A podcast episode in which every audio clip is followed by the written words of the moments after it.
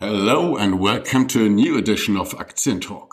In today's edition, we are pleased to have Brian Williamson, CEO of Jericho Energy Ventures, as our guest. We have done the interview in English, of course, but we also provide a translated version on all platforms. In addition, we provide a written version of the interview so that everybody can read everything again at their leisure. But now I don't want to waste any more time and welcome our guest today. Brian, thank you very much for taking the time today. For those who don't know you or Jericho yet, please introduce yourself and Jericho Energy Ventures again. Okay, so thank you for having me on today, Marcus. I am Brian Williamson. I am a 25 year plus veteran of the energy industry. I have owned, operated, managed, developed all things energy. Um, primarily oil, gas, and power are my background. Um, from a career perspective, I have spent my educational career. At, I got a um, undergraduate degree in accounting um, and finance, and I got a graduate degree in law. Um, and I have spent since then. I've spent my career uh, as a consultant with Andersen, running a family office energy portfolio, running a um, private equity fund, and now running Jericho Energy Ventures for the last um, seven years. Cool. So, you know, Jericho started, and our roots are hydrocarbon based. Um, as we built Jericho, the idea was to take advantage of a downtrodden oil and gas market. So when we when when I came aboard in 2014, um, the idea was to buy high quality assets that were in a bad oil price market. And in that time period, we bought lots of high quality assets, but we also noticed over the latter part of that time period that the market was moving. There was becoming a growing demand and a growing push for cleaner, greener energy sources. So we looked at our skill sets as a team um, and wanted to see how best we could transition and participate successfully in the energy transition that was afoot.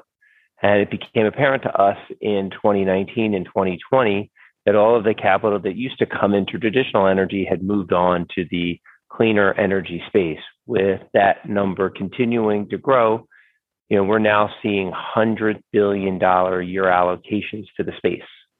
So you have a massive pool of capital that has moved from traditional energy to the energy transition and ultimately to cleaner energy.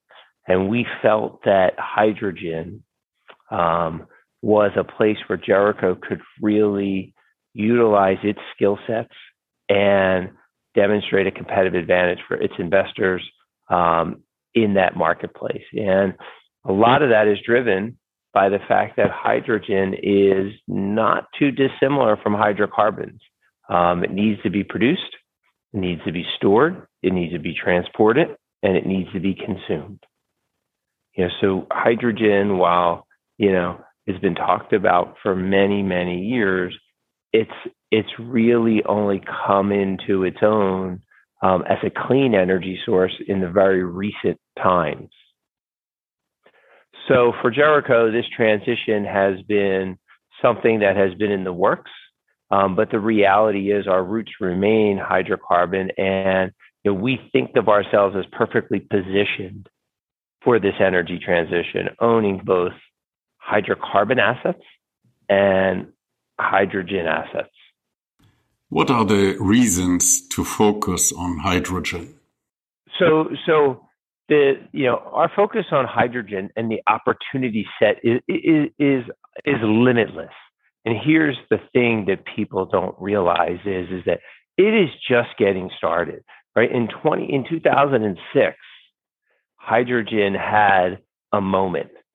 Um, but unlike solar and wind, it didn't make it through the financial crisis. So hydrogen kind of took a back seat. But here we sit with the most abundant molecule in the universe and the ability to produce it clean. And our focus, Marcus, is on owning the end user. Because if you control the customer, we believe you get to control the value chain in hydrogen. So if you think about it from where we are, I would say to you, we are at the top of the first inning, to use a baseball analogy, mm-hmm. of the hydrogen opportunity that's upon us. I know everybody wants everything to come really quick, but it takes time. And I think that when you see this evolve, you're not going to see an instant shift from hydrocarbons to hydrogen, but you're going to see a consistent, steady growth to the point where you're going to then go into that parabolic pickup as the infrastructure, as the user base becomes ingrained. But it all starts, in our opinion, from an opportunity perspective, with the industrial and commercial world. What will be the biggest challenges for Jericho in the hydrogen sector? Adoption. Right. So if you think about hydrocarbons, they have an amazing infrastructure. I, I, I realize that it's very expensive right now for a gallon or a liter of gasoline. But if you think about what transpires to get that to the tank, it's incredible, right? So there is somebody has found it, drilled it, produced it, stored it, transported it, refined it, and got it to your car. All of that for $4 a gallon, $3 a liter. I mean, that's an incredible infrastructure system in place. So hydrogen is just getting going.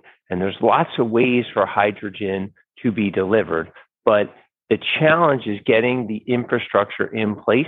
And this is where the public private partnerships really come together because what's happening right now is you have renewables that are producing beyond the consumption basis, meaning that they're producing when there's no consumption.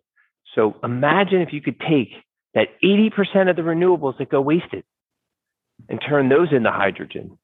Now you see an opportunity. That's where hydrogen needs to get to. To bring those two things together um, makes for an incredible opportunity in hydrogen. But we need the infrastructure to do it. So that's that is the challenge. How will this technology change everybody's life in the near future?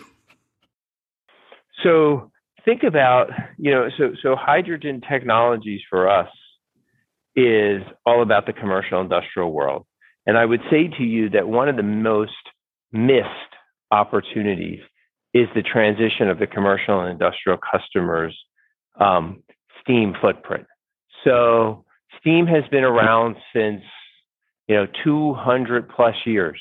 How we make steam has always been a pretty dirty process. So hydrogen technologies takes that commercial industrial steam and turns it into clean steam by using clean hydrogen to produce steam. So, to give it to you in numbers, Marcus, we talk about transportation.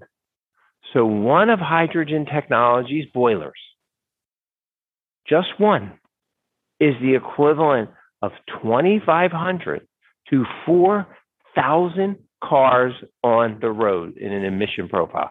So, if you put one boiler to work in an industrial commercial setting, you have now turned out turned you now transitioned the same emission profiles 2500 plus cars.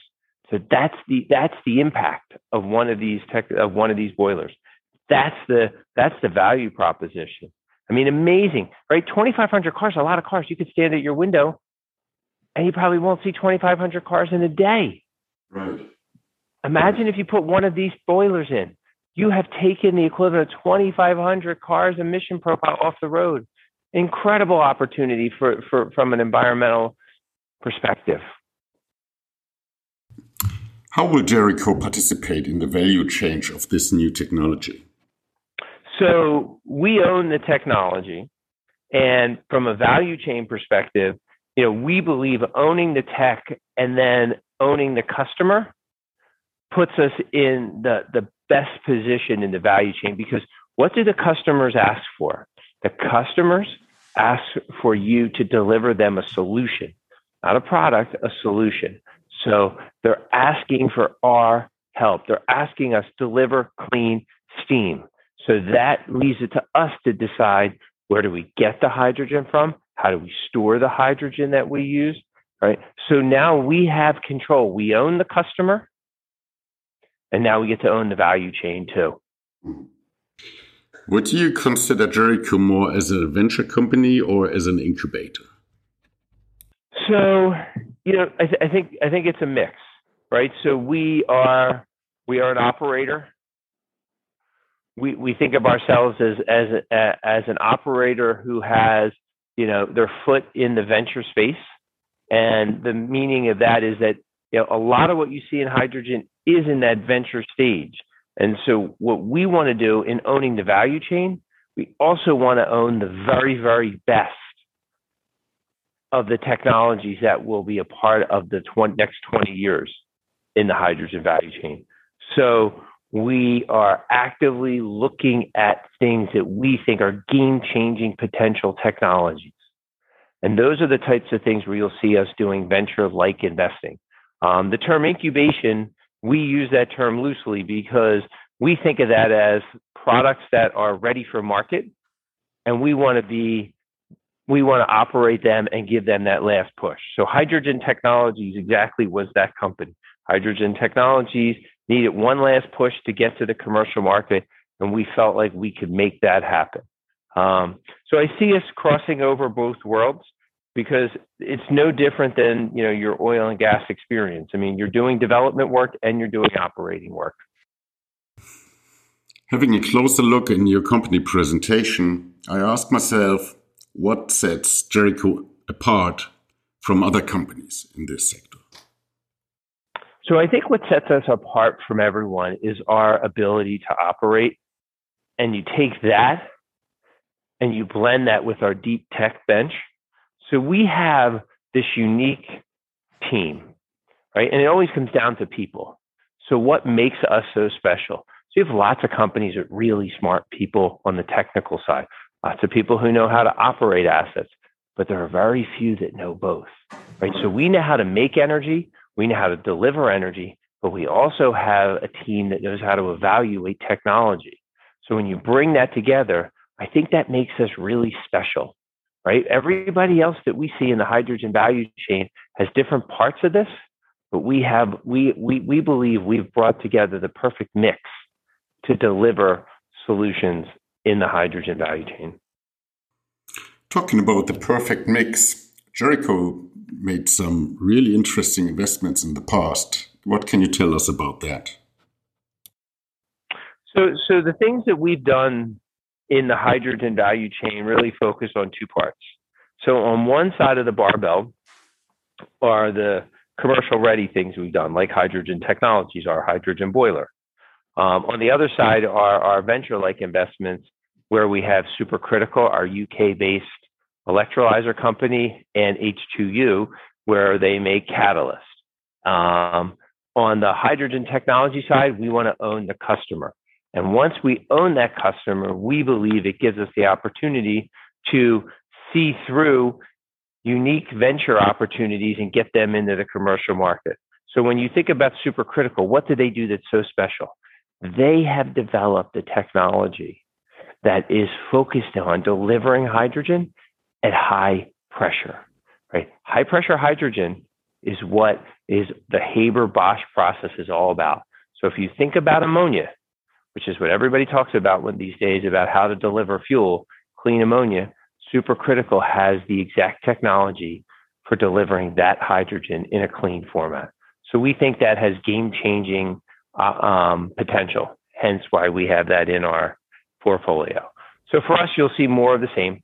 We will look to be active in adding things that are operationally oriented, but also looking at things that are, you know, tomorrow's technology in the hydrogen space. Because hydrogen isn't going away. Marcus, hydrogen will be with us um, through our grandkids in terms of being a part of the energy complex. Jericho was known for its oil and gas assets in the past. The company does still own these? We do. And it's worked out uh, uh, great for us. So we think of ourselves as perfectly positioned because, you know, in 2022, now we have record cash flows from our oil and gas assets you know, and those assets, you know, are are allow us to harvest that cash to build our hydrogen portfolio um, and keep and keep building it out. So we have this unique opportunity to utilize what we have in the oil and gas space to transition us to a cleaner energy future. So we think of ourselves as perfectly positioned for the energy transition. Coming back to hydrogen, I want to talk about the high pressure technology. Uh, what is the importance about this and what are the challenges? So high pressure, so pressure is is everything in, in this space because what happens is in order to store hydrogen, you need pressure. So most electrolyzers make hydrogen at fairly low pressure, but to store it as a compressed gas or as a liquid, you need to compress it. Compression requires energy, and that energy that it requires to compress it is expensive. So the opportunity to have pressurized hydrogen right out of the electrolyzer will save you north of a dollar, maybe even two dollars per kilogram of hydrogen um, delivered, which is an amazing accomplishment and step forward for hydrogen. Let's talk about the industrial boiler market and the importance of classification of those for Jericho. So I think that for us, you know, this is sort of labeled as a $30 billion market. Um, and I would say to you, Marcus, that that is, that that is an understatement. From everything we've seen, the industrial boiler market is far, far greater. So we think of it as a little more broadly than boilers. We think of it as the industrial steam market.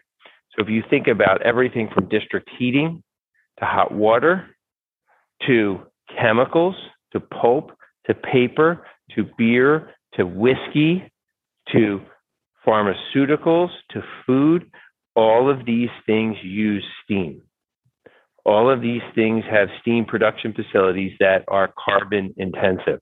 They are emitting tremendous amounts of greenhouse gases. So we think this market is an amazing opportunity to deliver hydrogen technologies boiler, which has zero emissions, to this $30 billion industrial market. Does Jericho actually benefit from some political subsidies or changes of rules or something like that? So, the energy transition is is a public-private partnership.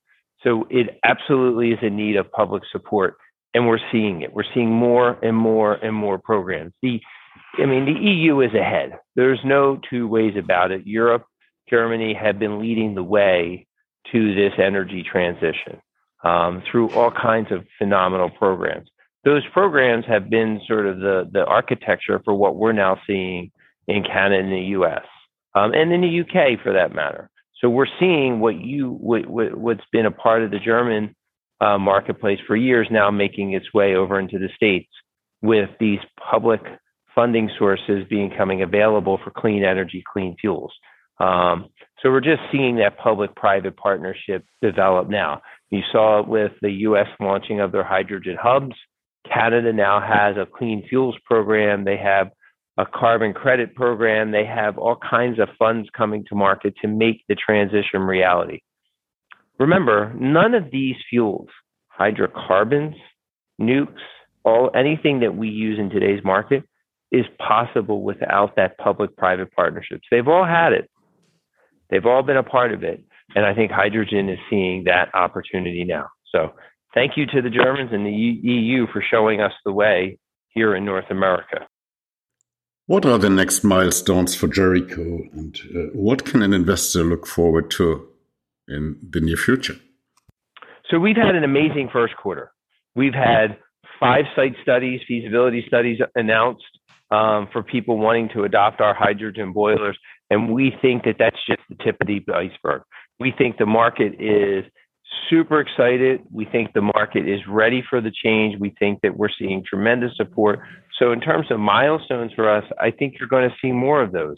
I think for us, the goal is going to be to continue to get our hydrogen boiler sold and distributed in the market because every one of those boilers, Marcus, we focus on the biggest companies in the world.